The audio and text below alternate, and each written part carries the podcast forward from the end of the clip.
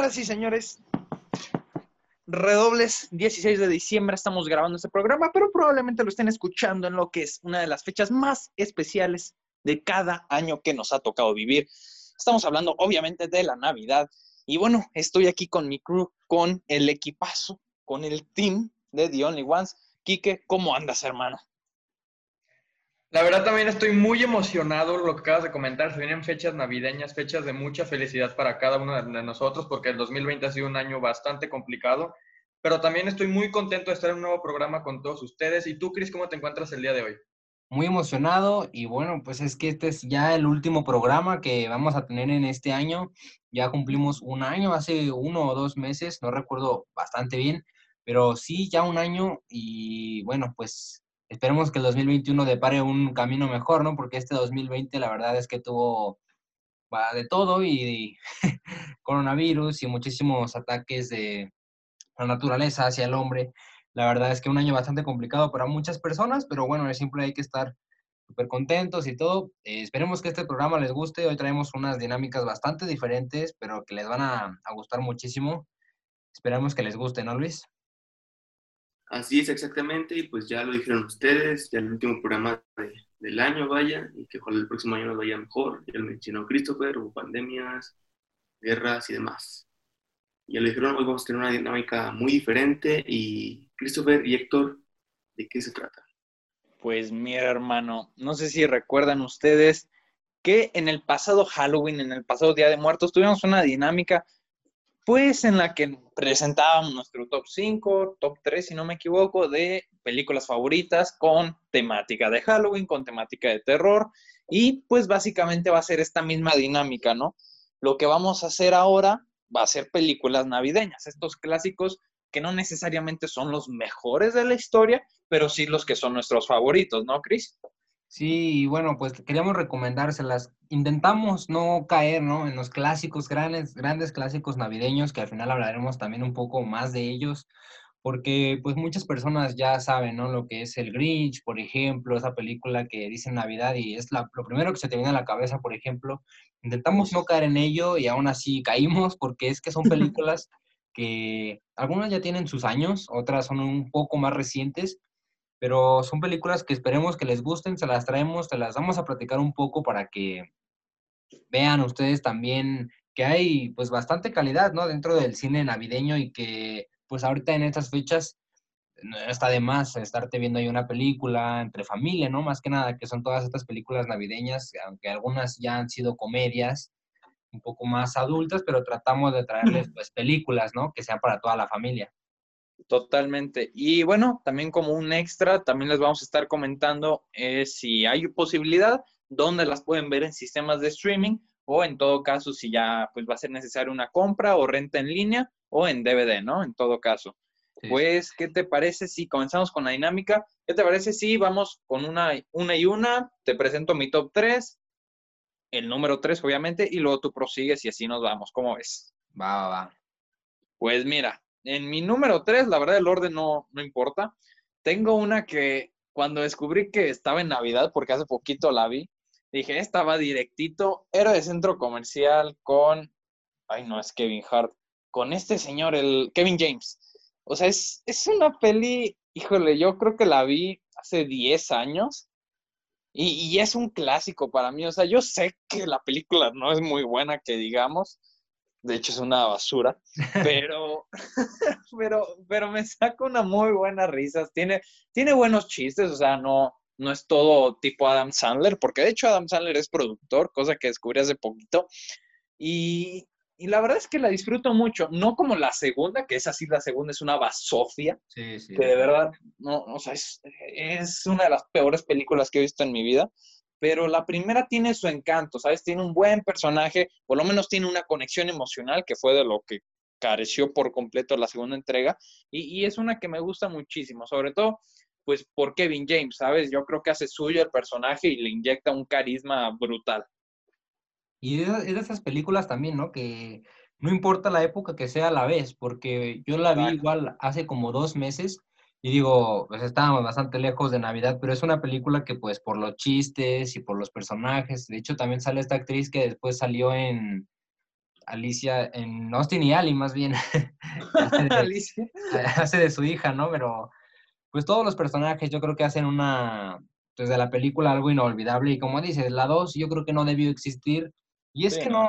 no, estaba a la altura, siempre es lo, lo más difícil de las secuelas, pienso yo, que pues tienen a la primera ya ahí, que fue como el grande éxito, que muy pocas logran superar lo que es la primera.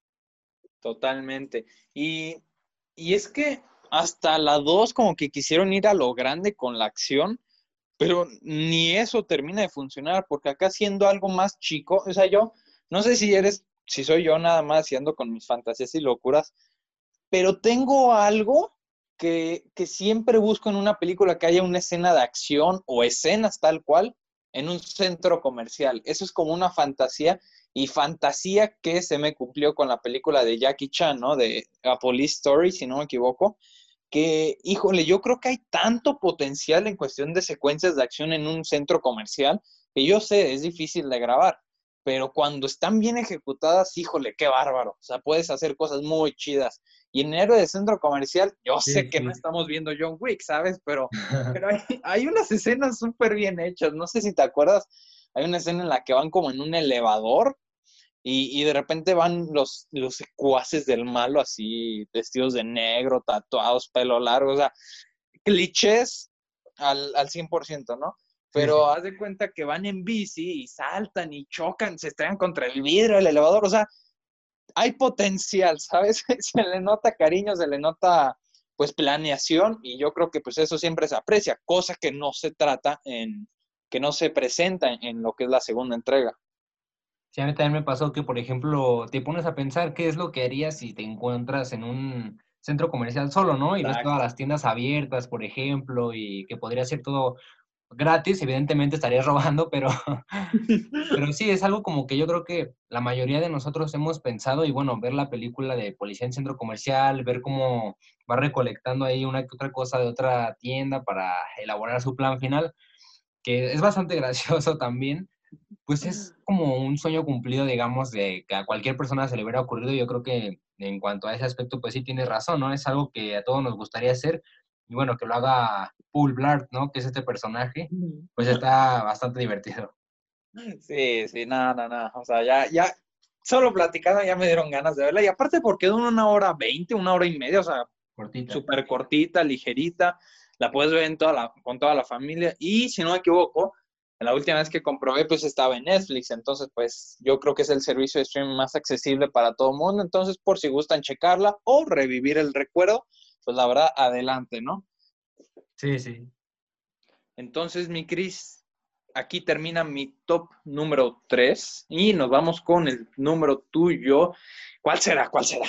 De igual manera no están acomodados ni de peor a mejor, ni de mejor a peor. Simplemente elegí estas tres películas porque me gustan. Y bueno, la primera que decido platicarles y recomendarles para estas fechas navideñas es la de Elf, ¿no? No recuerdo en español si tal cual la tradujeron como El Elfo, pero es esta película interpretada por Will Farrell, que pues, ¿quién no conoce a Will Farrell, no? un personajazo y creo que esta película, yo la había visto ya varias veces y apenas vi un documental eh, acerca de la película y detrás de ella hay toda una historia, ¿eh? Que a lo mejor muchos al ver la película no la ven reflejada o, y en general, eh, con el cine en general, uno ve a veces las películas y a veces es más fácil criticar o, por ejemplo, decir, no, aquí le faltó esto. Pero realmente cuando ves el detrás de una película, de una elaboración, de cómo se planeó, de todo lo que les costó hacerla, es cuando realmente valoras la película, ¿no? Yo vi Sí, no, este, este documental y después vi la película y eso fue lo que me sucedió. Híjole, creo que, creo que ese documental acaba de ser estrenado, ¿no? Junto Sí. con, o sea, Netflix. Y sí, o sea, está, está cañón, sobre todo porque ves el, el impacto que ha tenido la película con el paso de los años. Digo, no, no sé, por ejemplo, yo nunca la he visto, Sí. pero sé el impacto mediático que ha tenido, por ejemplo, en Estados Unidos, que esa película desde que se estrenó cada año es reestrenada en fechas navideñas e incluso en, en, en esta época, bueno, yo sé que en época de, de COVID pues no hay grandes estrenos, la gente no va tanto al cine, pero entró al top 10 la película de, en cuestión de taquilla en Estados Unidos, o sea, y, y ya tiene más de 20 años, ¿sabes? O sea, es una locura. Y híjole, yo, yo creo que sí es de las que tengo apuntadas para ver en estas fechas porque es lo que ya se llamaría un clásico moderno, ¿no? Sí, y es que tiene de todo, de todo, de todo esta película. Tiene desde una historia de amor, porque pues el personaje principal se enamora de acá de una chica y todo, ¿no? Esta búsqueda por estar con la que le gusta, ¿no? También tiene pues esta historia que ya hemos visto también en varias películas, que es el hijo en busca de un padre. Mm. Entonces también ya llevamos dos historias y bueno, la comedia que está ya de entrada con Will Ferrell, eh, no es tanto comedia así de que puros golpes, sino, sino también son frases y pequeñas acciones que hacen a través de la película que hacen que de verdad de risa, ¿no? Y que no se sienta nada en absoluto forzado, aparte de que esta película también tiene eh, pequeños pedazos de stop motion, ¿no? Entonces es una película que tiene de todo, de todo. No, no, no, pues con esos detallitos, la verdad es que sí me la pienso echar. Es familiar, ¿no? O sea, digo, Sí, sé sí. que Will Farrell pues tiene unos que otros chistes picarones, vaya, por no decir otra cosa, pero, pero sí, sí tengo entendido que es 100% familiar. Y pues no, no sé si nos puedas comentar en dónde la podemos ver o en todo caso si, si está para renta o venta. Pues mira, yo la estuve buscando mucho y solamente estaba, si no me equivoco, en HBO o a través de Amazon Prime puedes tú rentarla, ¿no? Que es también eh, esa manera que la verdad está pues bastante bien. Y yo sí se les recomiendo que se la chequen porque, bueno, pues esta, aparte no lo he comentado, creo, y es dirigida por John Favreau, algo que Hola. pues fue de sus, digamos, primeras películas porque todavía no era tan, tan conocido. Y tal, sale también James Caan o Peter Dinklage, este pequeño actor. este actor, ¿no? Que también ya después salió de gigante en la película de Infinity War. Y bueno, es un elenco, la verdad, que eh, tal vez en su momento todavía no eran las grandes estrellas, pero esta película les ayudó a crecer mucho, les dio buenos papeles. Y de hecho, cuando salió la de esta película de Elf, algunos meses antes había salido otra película de Will Ferrell, no recuerdo ahorita el nombre, pero era una película, digamos, con una clasificación bastante alta. Entonces, mucha gente tenía miedo de que esta película, al que la viera la gente, no creyeran en el papel de Will Ferrell en esta película, que era una persona, pues, un poco inocente, digamos, que no sabe mucho de la vida. Entonces, agarraron gente de, la película, de la primera película de Will Ferrell, se la pusieron la de Elf y la verdad es que les encantó. Entonces dijeron, bueno, si a esta gente les gustó, pues es que a todo el mundo le va a gustar, ¿no? Totalmente. No, no, no, pues, híjole, yo, yo creo que sí me la voy a rentar maybe en Amazon y pues para darle la oportunidad, ya, ya me compraste, Cris, 100%.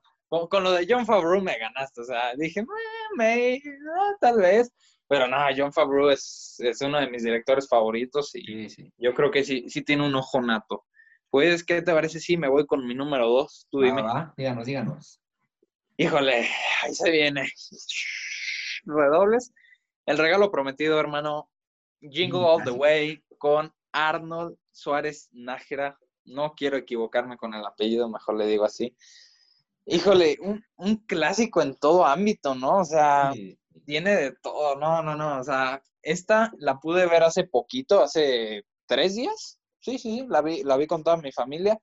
Y no, no solté la lágrima porque me la aguanté, pero, pero no fue tanto por el sentimiento que busca provocar la película, sino por los recuerdos, ¿sabes? Porque esta película no sabes cuántas veces la vi en Azteca 7, así, que así ya estaba empezada, pero yo me quedaba viéndola. Turboman, luego la bomba en el edificio, no, no, no, o sea, son, son escenas tan icónicas con un, con un protagonista como Arnold, con una personalidad brutal. Yo sé que no es el mejor actor del mundo, pero el carisma no se lo niega a nadie. Y, y fíjate que descubrí, ahí como dato curioso, bueno, no es dato curioso, pero para mí es dato curioso. El niño, el hijo de, de Arnold, es el niño, el mismo que interpreta a Anakin, a Anakin Skywalker en La amenaza fantasma. Y, y, y esa yo no me la sabía. Cuando lo vi dije, ¿Ani? Y, fue un bonito detalle. Y, y no, no, no, o sea, es, es brutal la película. Y aparte también, una hora y media se te pasa en un respiro y tiene personajes icónicos, eh, diálogos icónicos, momentos icónicos. ¿Qué más quieres?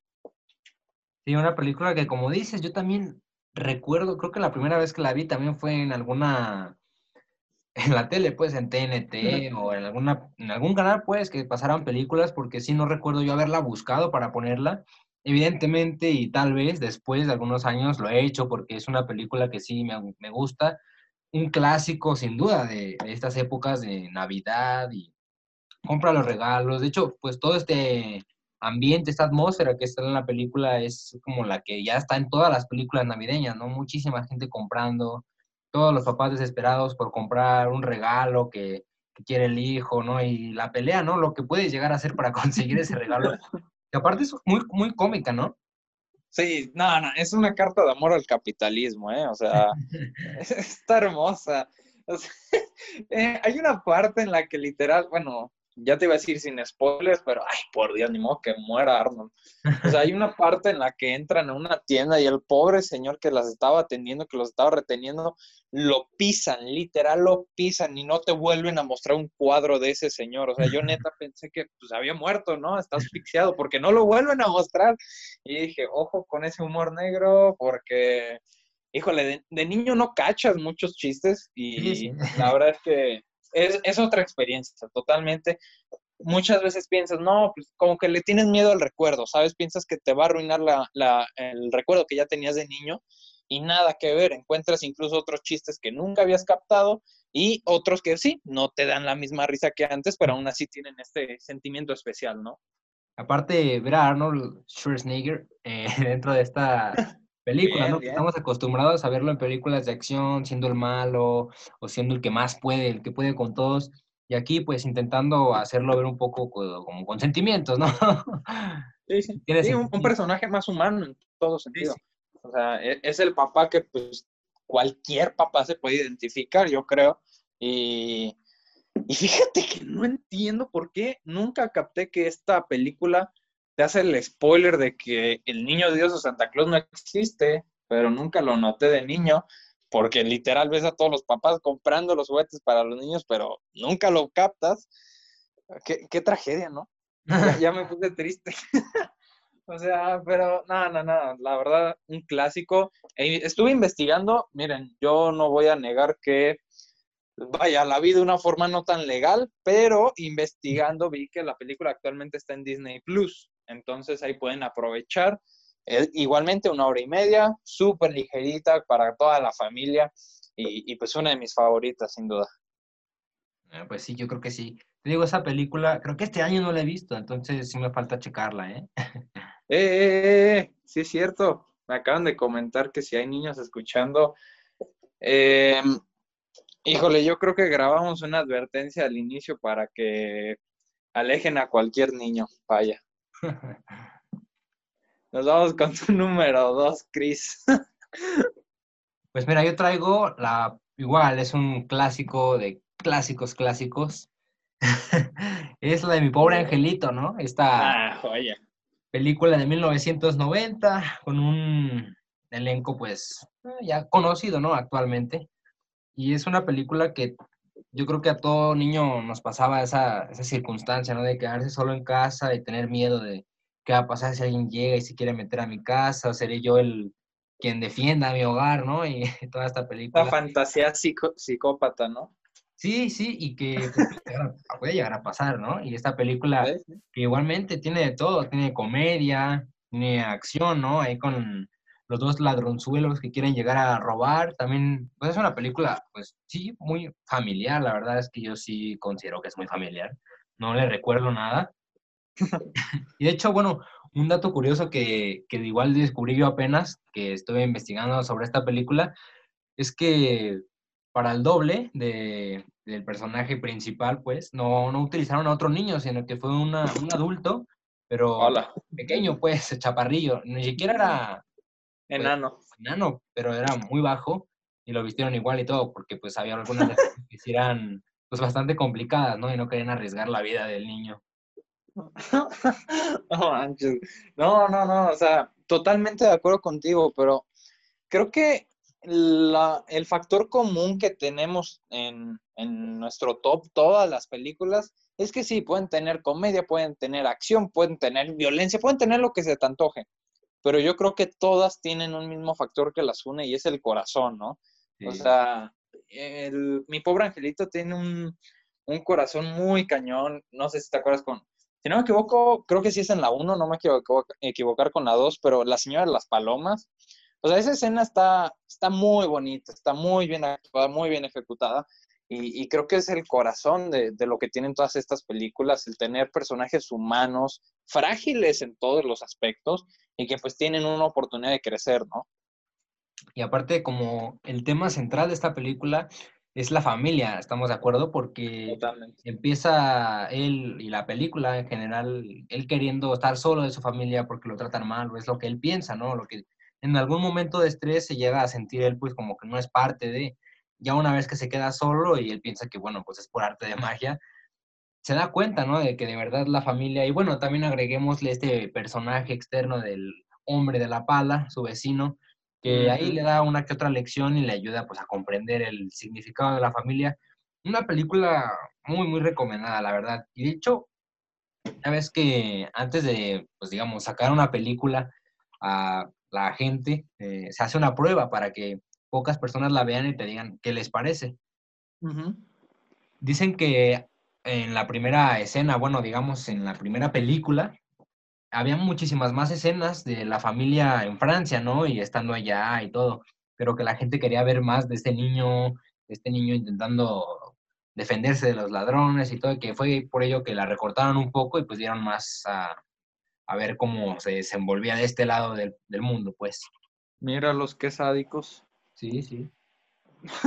Pero, pero, pues termina siendo de lo mejor, ¿no? O sea, Sí. aparte las interpretaciones de los ladrones son joyas. O sea, tienes a Joe Pesci, ganador del Oscar, papi Dios. No, este, o sea, este señor, híjole, o sea, se echa una actuación de 10. No, y, no sé si, ¿mande? Adelante.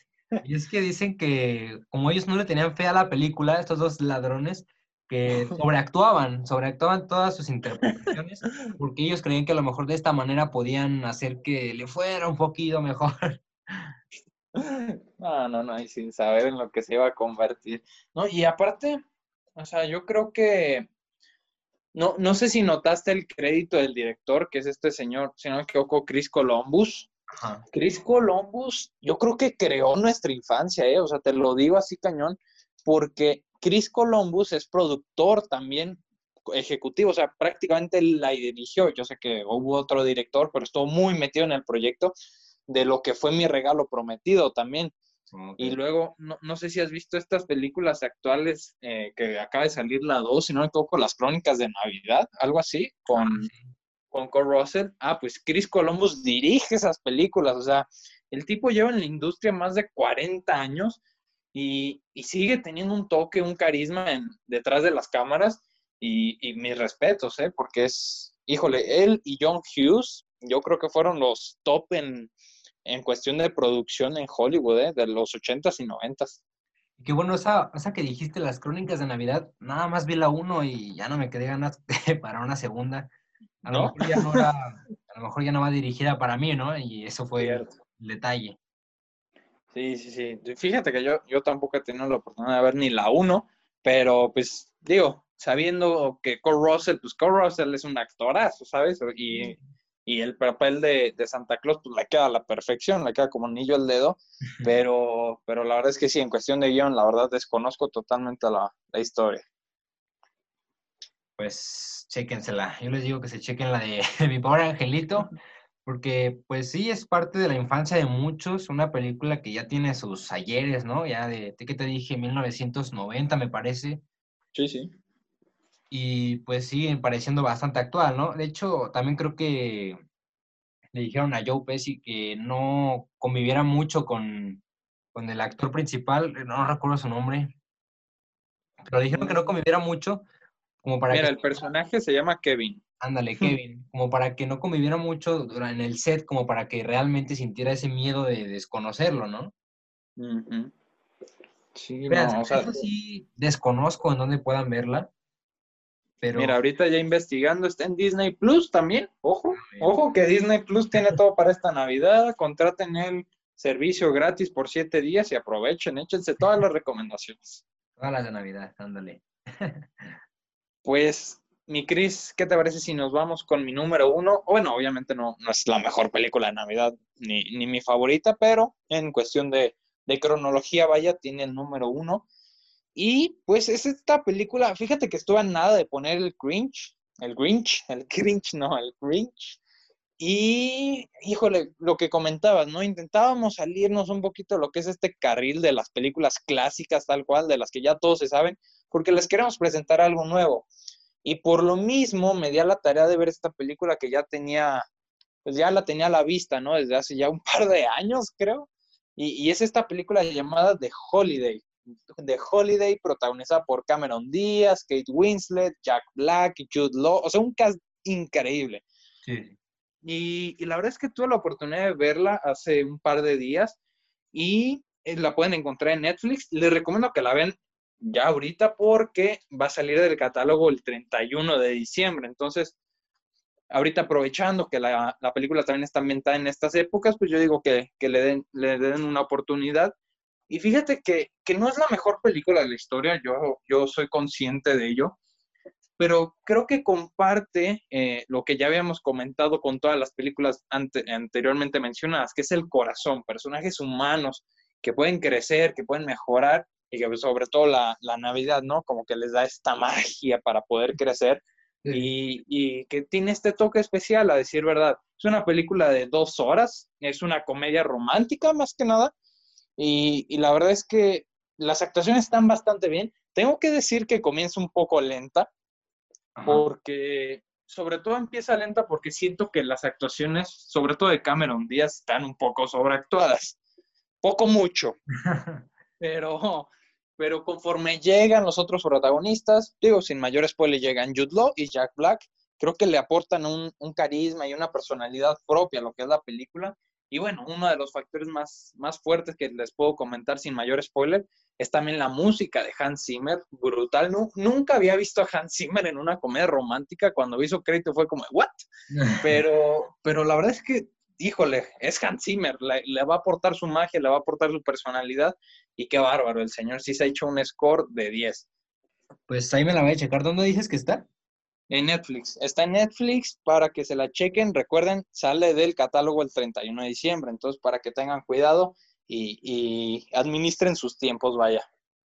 Wow, yo creo que sí, porque pues sí me llama la atención. Y bueno, antes de que se acabe esta sección de cine, yo les voy a platicar mi última recomendación, ¿no? Para esta Navidad. Esta es una película que no tiene tanto tiempo como las que hemos platicado, pero la verdad es que a mí me gustó mucho y sí me gustaría que mucha gente más la viera. Y es la de Klaus, esta película original de Netflix que incluso estuvo nominada a los Oscars es animada para la gente que no, no la ubique y pues original de Netflix, ¿no? Entonces pues obviamente la encuentran en Netflix, pero es una película que habla como de los orígenes de lo que, de lo que es Navidad, digamos, el origen, digamos, de Santa Claus o... Está muy original, la animación también es muy diferente a lo que estamos acostumbrados. Si no me equivoco, y yo creo que ya la hayamos platicado en algún otro programa, porque es una película muy, muy buena. Yo, desde mi perspectiva, considero que es una película muy original, más en estos tiempos que cualquier cosa que se quiera hacer de Navidad, pues o comedia romántica o algo de mucha acción. Y esto, la verdad, no recae en ninguna de las dos, es algo completamente original, les digo y tiene mucho, mucho corazón. La verdad es que sí simpatizas con todos los personajes y te pones a pensar, oye, pues, y es que repito, la animación yo creo que es la clave de todo. Yo creo que esa sí la, la voy a ver de nuevo, porque la última vez que la vi, pues ya fue de la Navidad pasada, entonces esa me queda pendiente nuevamente. Híjole, nos comentabas que es, que es original de Netflix, ¿no? Sí, eso es también como lo, lo padre, ¿no? Igual ya viene Netflix a innovar en Navidad. Y sí, no, no, no. También, híjole, yo creo que también tengo un año que la quiero ver, pero nomás no puedo. Pero ahorita aprovechando la época me la voy a checar. Y, híjole, yo creo que, de hecho, muchas personas como que se sacaron de onda, ¿no? Cuando no ganó el Oscar, porque realmente creen que mm, independientemente si la película la ves en Navidad o no, pues tiene un buen mensaje, ¿no? Tienen buenos protagónicos, la animación ya nos comentas que está brutal. Entonces, pues, híjole, yo, yo creo que es la mejor película, ¿no? En este top. O sea, yo sé que, que unas son clásicos, otras no tanto, pero esta en cuestión de forma, de guion, de, de narrativa, yo creo que es la mejor. Sí, yo también estoy de acuerdo. Y pues ahora nada más, ya les dijimos cada quien las tres que creemos son muy buenas y todo, pero también hay que recordar otras, ¿no? Como digamos menciones honoríficas, como los Gremlins, que en su momento, pues, nuevo, digo los Gremlins porque están ambientados en la época navideña y pues también mucha gente acostumbra a verlas durante estas épocas.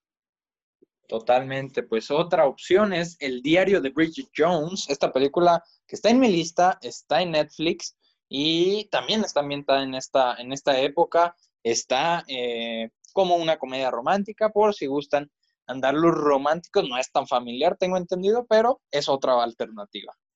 Y otra película que realmente nunca sé cuándo recomendarla, si en Halloween o en Navidad.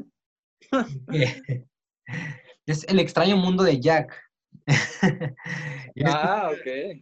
Una película que pues sí, digo, puedes ver en Navidad, te digo, y puedes ver en Halloween, que bueno, yo creo que va como más para Halloween, ¿no?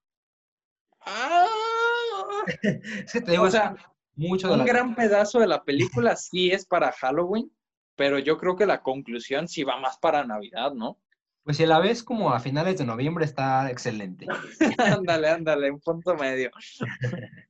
pues otra recomendación, pues también de, de Tim Burton, que creo la película pues no, no es 100% de Navidad, pero Eduardo Manus de Tijera, Edward Scissorhands, pues es otro clásico, ¿no? De, en, esta época.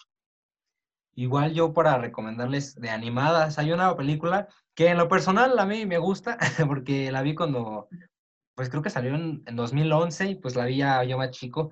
Se llama Operación Regalo. También yo considero que esta película, pues como que intenta hablarnos sobre las navidades ya más modernas y no sé, a mí me gustó bastante. Es animada, igual está en Netflix. Los invito igual a, ver esa película. Pues ahí lo tienen, amigos míos, amigas mías. Ya tienen nuestro top 3, top 3, top 3. Top 3 personal y aparte unas recomendaciones extra de las que ya son un poco más obvias, ¿no? En estas épocas, pero que de todos modos, si no has tenido la oportunidad de verlas, pues las puedes checar actualmente, ya sea en Netflix otro sistema de streaming, ya les mencionamos en algunos casos donde la pueden encontrar. Y pues de mi parte sería todo, mi Cris, te dejo. No, pues muchas gracias y pasemos ahora a la sección de Quique, ¿no? Con deportes. ¿Cómo estás, Quique? Muy bien, muchísimas gracias, Cris. La verdad nos dijeron una sección bastante interesante ustedes con sus recomendaciones para estas épocas navideñas. La verdad me gustó mucho su, su sección del día de hoy, esta última del año. Digo, ahora sí nos vamos a la sección de deporte y es que vamos a tener una sección diferente y es que les vamos a platicar acerca de los momentos destacados del 2020 en este ámbito deportivo.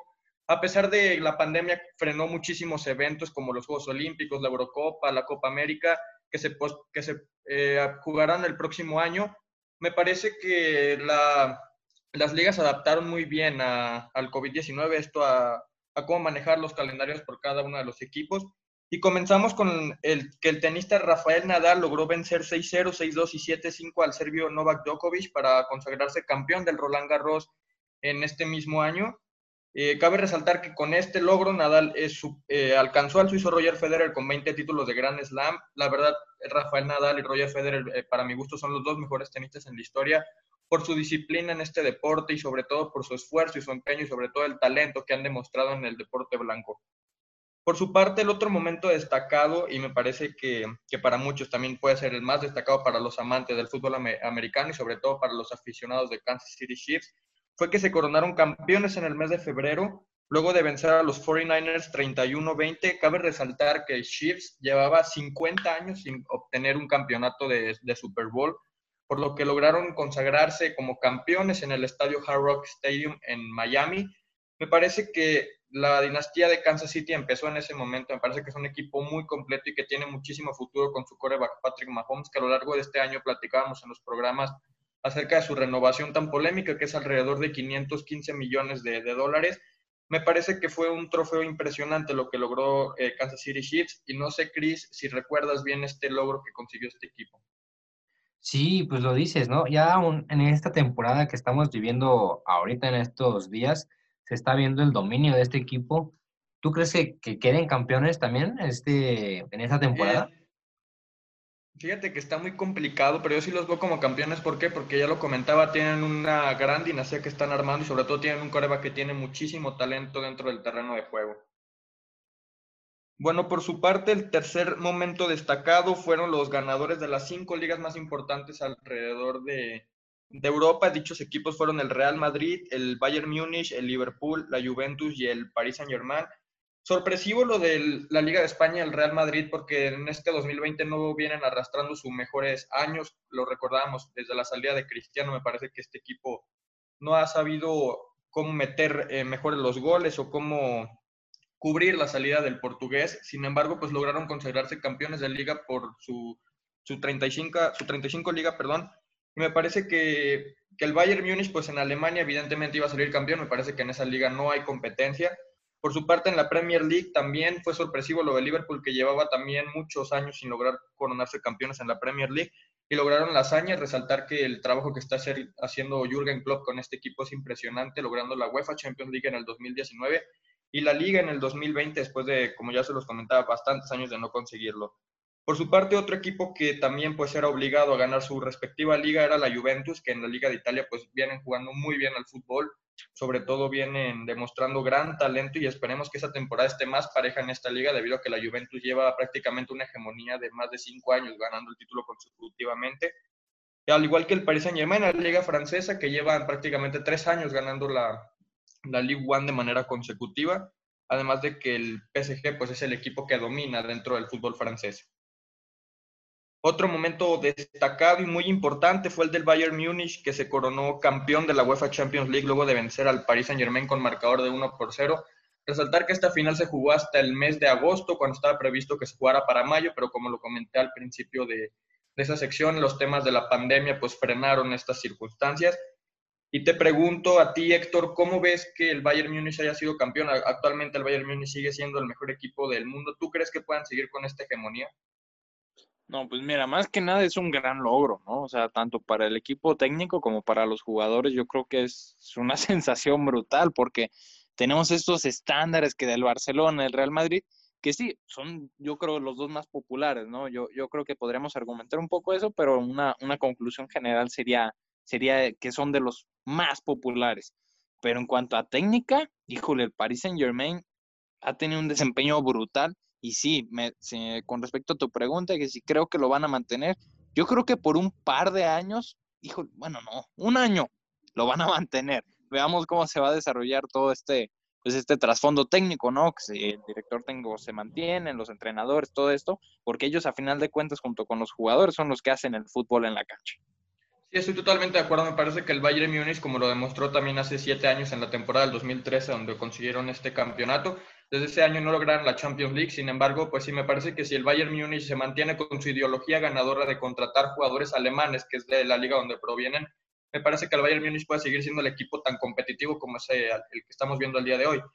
Eh, actualmente el Bayern Múnich pues se encuentra como líder en la Bundesliga, se encuentra dentro de los octavos de final de la UEFA Champions League y me parece que pueden hacer un gran torneo y consagrarse campeones nuevamente de la UEFA Champions League. Y bueno, nos pasamos al básquetbol y es que también hubo muchas sorpresas. Cabe resaltar también la muy buena organización que tuvo la Federación de la National Basketball League sobre la, la pandemia debido a que para los playoffs y para las últimas cinco jornadas de, de, la temporada regular se decidió hacer una burbuja en Miami, digo, perdón, en Orlando, ¿a qué me refiero? Me, los partidos que solo se iban a jugar en la ciudad de Orlando, no se iban a jugar en ningún otro lugar, me parece que fue una muy buena decisión, muchos periodistas deportivos afirmaban que pueda ser arriesgado por la concentración de tantos jugadores que iba a haber en esa ciudad. Sin embargo, pues la liga lo supo adaptar muy bien y con esto, pues los Lakers fueron los que se consagraron campeones con un alto dominio en las finales y sobre todo en las series anteriores para llegar a la gran final. Lograron vencer a Miami Heat 4-2 eh, en la serie. Cabe resaltar que con este campeonato que fue de la mano de, LeBron James, que está jugando, eh, que jugó una gran temporada con los Lakers y con Anthony Davis también, que que fue clave para la obtención del, título del equipo de Los Ángeles. Me parece que fue un equipo bastante interesante por ver y va a ser muy interesante para ver en la próxima temporada que está próxima también a comenzar. Cabe resaltar que también obtuvieron el título número 17 de la franquicia. Eh, como lo comentaba, los Lakers son un equipo que, que, son el máximo ganador junto a los Celtics que están empatados en campeonatos. Y no sé, Chris, Chris, perdón, ¿qué opinas acerca de los Lakers? Pues un equipo que ya, además de historia, tienen un montón de afición y que pues este año, pues la verdad es que supieron complacer lo que es su, su afición y que pues hay que esperar que sigan haciendo, ¿no? Lo mismo, o bueno, mejorando más bien y no lo mismo, aunque lo están haciendo bien, pues siempre está bien seguir como innovando, digamos, y seguir creciendo, porque luego pasa que como muchos grandes equipos ganan y ganan y llega un momento en el que no sé si sea conformismo o realmente hay, algunos errores dentro de la organización y empiezan a llegar a como un declive, digamos. Yo espero que este equipo se mantenga, ¿no? En lo que es, porque digo, ha tenido muchos logros a, través de la historia y por ello se ha ganado toda la afición y los fanáticos que tiene y esperemos que pueda mantenerse de esta misma manera para que atraiga a más, digamos. Sí, totalmente. Fíjate que eso considero que se debe al, al tope salarial que se maneja en el deporte estadounidense. ¿A qué me refiero con el tope salarial? Que hay equipos que están obligados a vender para recuperar lo máximo que pueden gastar. Ese es el tope salarial. Me parece que así se vuelven más competitivas las ligas. Me parece que el fútbol debería de ampliar eh, esta nueva idea para que el, tope salarial, pues los equipos estén con, estén con más contundencia dentro de las temporadas y sobre todo no ver a los equipos en el fútbol que siempre ganan, por ejemplo, la Liga de Italia, que ya lo comentábamos, o la Liga de Alemania, que siempre gana la Juventus y el Bayern Múnich respectivamente, pero sí me parece que los Lakers están armando una hegemonía muy importante desde que trajeron a LeBron James me parece que los Lakers iban a ser amplios favoritos porque actualmente para mí LeBron James es el mejor jugador del mundo en el básquetbol, no el mejor de la historia para mi gusto, pero sí el mejor de, las duelas al día de hoy. Por su parte, también nos pasamos al béisbol y es que estoy muy contento porque los Dodgers es mi equipo favorito en el béisbol. Logró llevarse la Serie Mundial después de vencer a Tampa Bay Rays en 4-2 en la serie. Cabe resaltar que los Dodgers llevaban 32 años sin conseguir el campeonato, resaltar que llegaron a, tres series mundiales consecutivas los últimos tres años.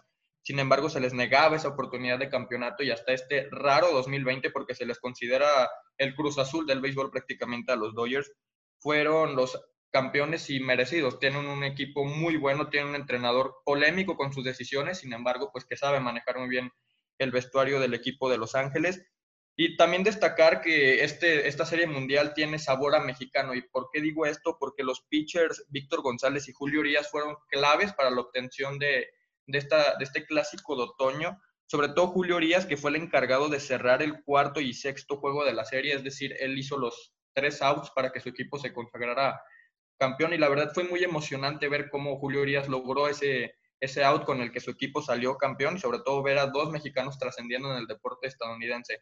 No sé tú cómo lo veas, Héctor. Sí, no, o sea, lo, que comentas, 30 años, o sea, 30 años que 32, qué bruto. Yo, yo creo que tanto para la afición como para el equipo técnico, pero sobre todo yo creo que para la afición ha de ser un, logro brutal y una felicidad inmensa, ¿no? Que es, híjole, no, no, no quiero traer las pesadillas de vuelta, pero como las, el Cruz Azul, ¿no? O sea, un, equipo que le debe tanto a su afición porque se ha mantenido fieles por tanto tiempo. Y bueno, en este caso, los Dodgers, pues por fin se les, les devuelven la recompensa más que merecida a su afición. Sí, totalmente. Me parece que los Dodgers pudieron hacer un gran año, un gran 2020, prácticamente perdiendo muy pocos partidos. También resaltar que la MLB tuvo modificaciones en, este año por el, el calendario, perdón, porque el COVID-19 no dejó jugar bien los partidos, tan solo se jugaron 60 de los más de 200 que estaban previstos que se juegan en la temporada regular. Sin embargo, los Dodgers en una temporada atípica lograron llevarse el campeonato tan merecido para mi gusto después de 32 años de no conseguirlo. Y bueno, ahora nos pasamos al golf, y es que la verdad una noticia que también da mucho orgullo, casi no hablamos de golf en este programa, sin embargo ahora sí vale la pena, y es que el golfista mexicano eh, Víctor, eh, Carlos Ortiz, perdón, logró consagrarse campeón del primer mexicano campeón de la, de la PGA Tour en 42 años, eh, luego de que el tapatío se coronó en el Vivint eh, Houston Open, además de superar al número uno que era Dustin Johnson, que era, como se los comentaba, clasificado como el mejor del mundo. Me parece muy importante este logro que consiguió eh, Carlos Ortiz, el, el tapatío, porque da a conocer que el golf en México pues está bien. después en el femenil con Lorena Ochoa, que también consigue cosas muy importantes dentro de, ese deporte. Ahora lo que está haciendo Carlos Ortega y sobre todo también lo que hizo Abraham Anser eh, también en la temporada del, otro, del otro premio del golf. me parece que México puede prosperar muy bien en este deporte y esperemos que para el 2021 sigan cosechando eh, logros. Fue un buen año, ¿no? Para los tapatíos en, el deporte, o sea, en este caso en el golf, luego Checo Pérez, que también terminó en primer lugar de la Fórmula 1. Qué brutos, ¿eh? Sí, totalmente. Ya que estás hablando de, Sergio Checo Pérez, ahora sí vamos a pasar con él porque ganó su primera carrera, el Gran Premio de Sakir. Eh, cabe resaltar que en esa carrera empezó en el lugar número 18 y logró consagrarse campeón de, de ese Gran Premio quedando en la posición número uno. Me parece que la temporada de Sergio Pérez es impresionantemente histórica para el deporte mexicano, sobre todo en la Fórmula 1, debido a que para mi gusto no habíamos eh, tenido un piloto de esta magnitud, de prácticamente está en las ligas mayores y sobre todo puede competir contra los mejores pilotos de esta liga.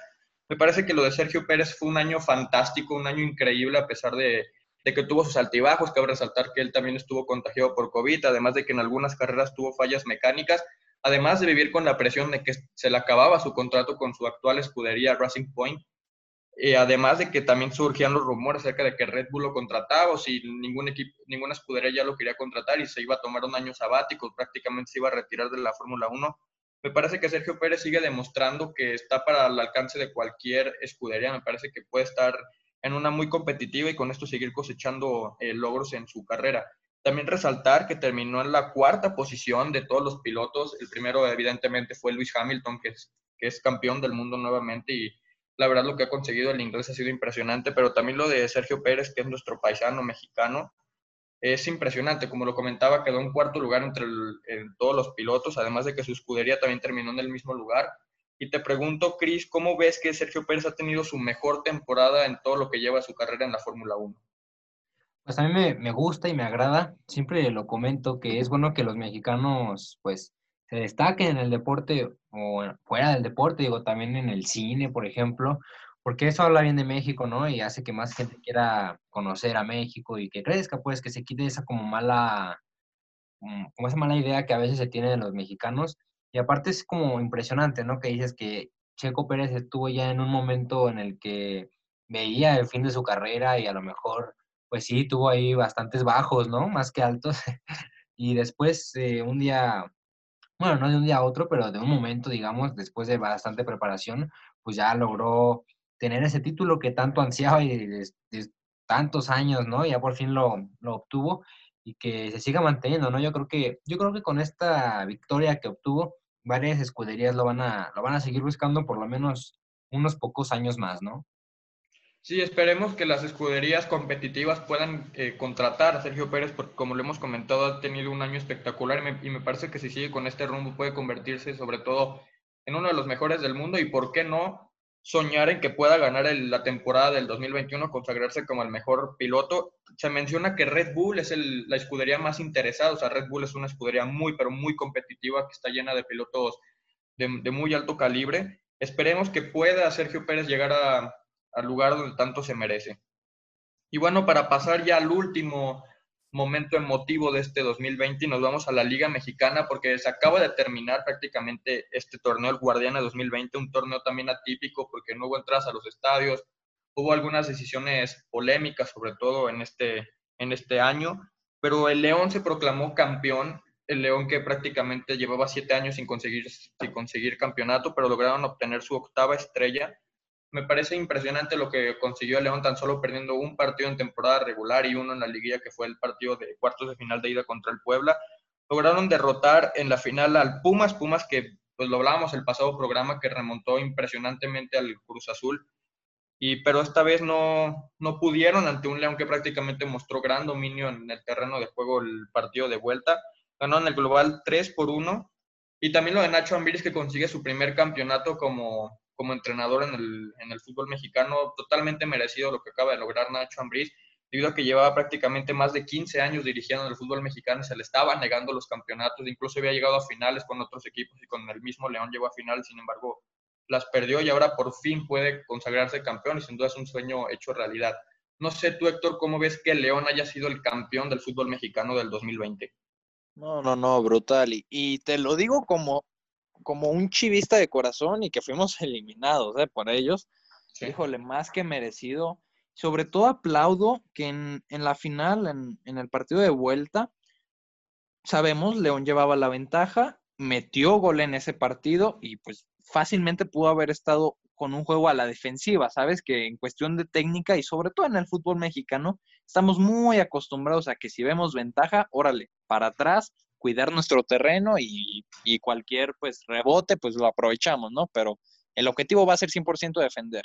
Quiero aplaudir que, que León no aplicó esa técnica al 100%, o sea, ellos seguían buscando el gol hasta que lo encontraron ya, ya en los últimos minutos del partido y, qué bruto, qué bárbaro, qué bien por ellos, por su afición, sobre todo que comentas que, si no me equivoco, Ambris, Ambris nos comentabas, 15 años buscando un campeonato y, y, por fin lo encontró. Dicen que la perseverancia pues recompensa, ¿no? Y aquí se ve. Sí, totalmente. Me parece que León hizo un gran torneo, una gran temporada, sobre todo con eh, la, la dirección técnica de Nacho Ambriz que después de 17 años, prácticamente 17, 15 años de no ganar un campeonato, por fin pudo consagrarse como campeón del fútbol mexicano.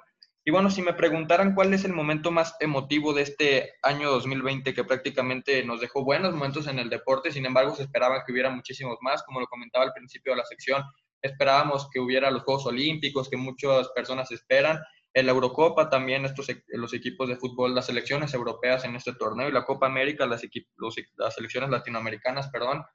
Pero esperemos que el próximo año todo esto pues esté mejor, sobre todo que el COVID-19 pues ya deje que los torneos trascendentales como es el, los Juegos Olímpicos, la Eurocopa, la Copa América y sobre todo que ya haya personas en los estadios para volver a vivir esa emoción, esa pasión en el deporte porque se extraña ver unos Juegos Olímpicos después de cuatro años esperándonos, una Eurocopa también después de cuatro años, una espera, una espera larga y esperemos que el próximo año esté mucho mejor en el ámbito deportivo.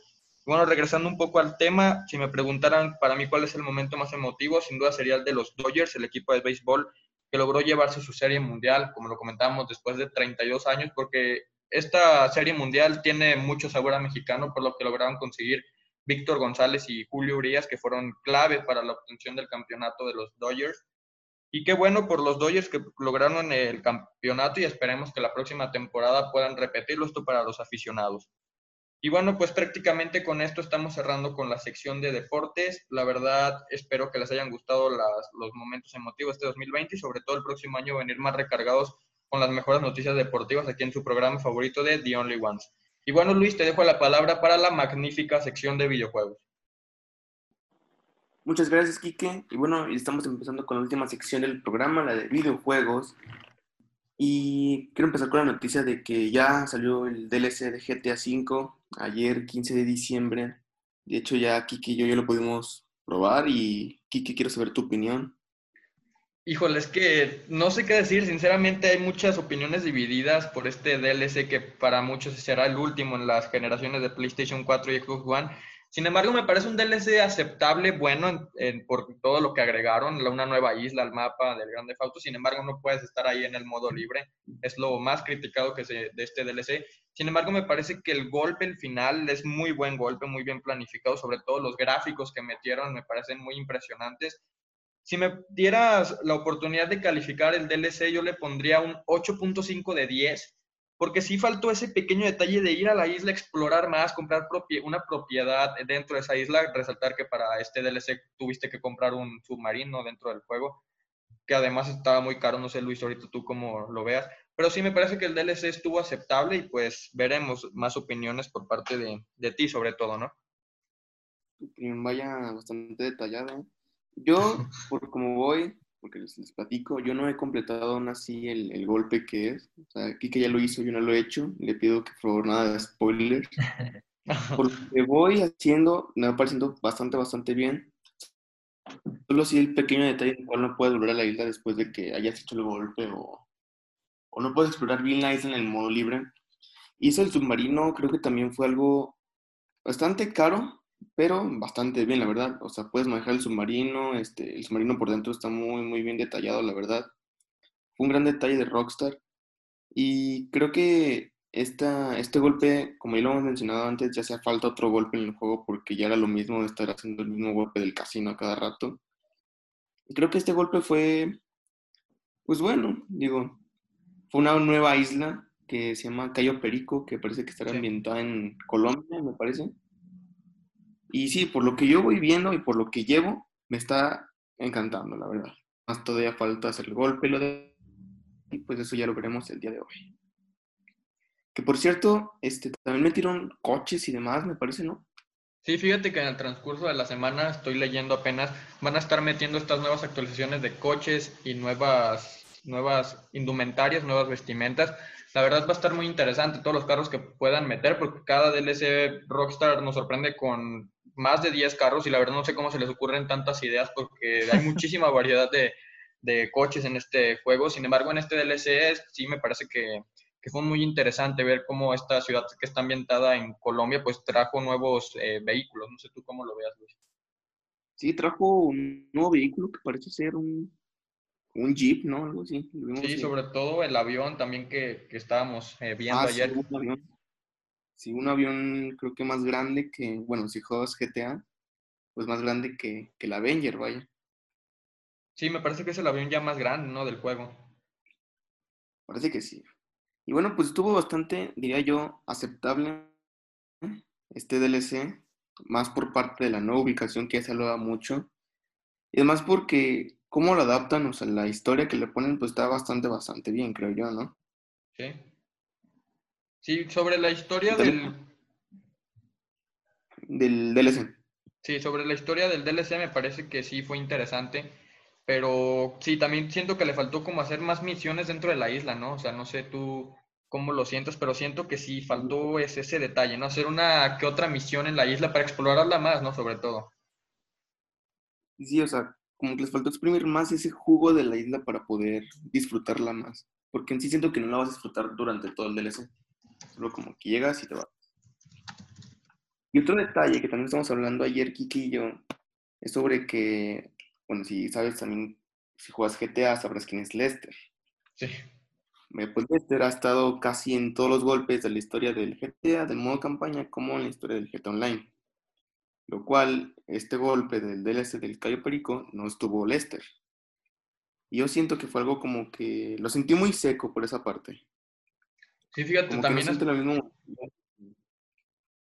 Sí, estoy totalmente de acuerdo contigo. Me parece que ese detalle, pues sí hace que el juego, que el DLC, perdón, esté como un poco seco, como lo comentaba. Sin embargo, pues también, ¿no? El personaje nuevo que metieron para que te guiaba para hacer estas misiones, pues está aceptable, pero pues sí hacía falta la emoción de que transmitía el Lester, este personaje en este, en este juego. La verdad que sí. ¿eh? Y pues bueno, ya veré la opinión, bueno, estaré opinando sobre este nuevo golpe cuando lo, lo haga, vaya, y pues, ojalá y no me desilusione.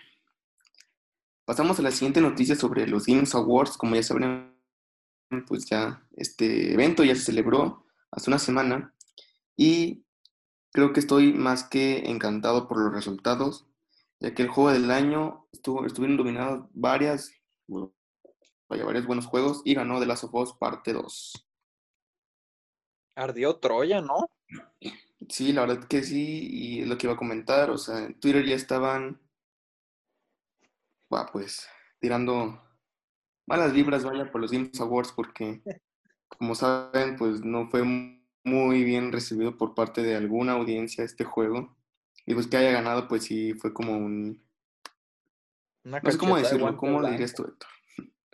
Sí, no, eh, como una cachetada de guante blanco en todos los aspectos, ¿eh? O sea, híjole, yo, yo vi, nunca había visto análisis de, de una conferencia como esta, pues, un evento como los Game Awards, pero de verdad necesitaba conocer la perspectiva de alguien que sobre todo le gustó el juego, ¿no? Porque, y, ay, argumentos de las personas que no les gustó el juego, 99,99% es, spoiler, no, pues me mataron a Joel. No, pues es que él es lesbiana.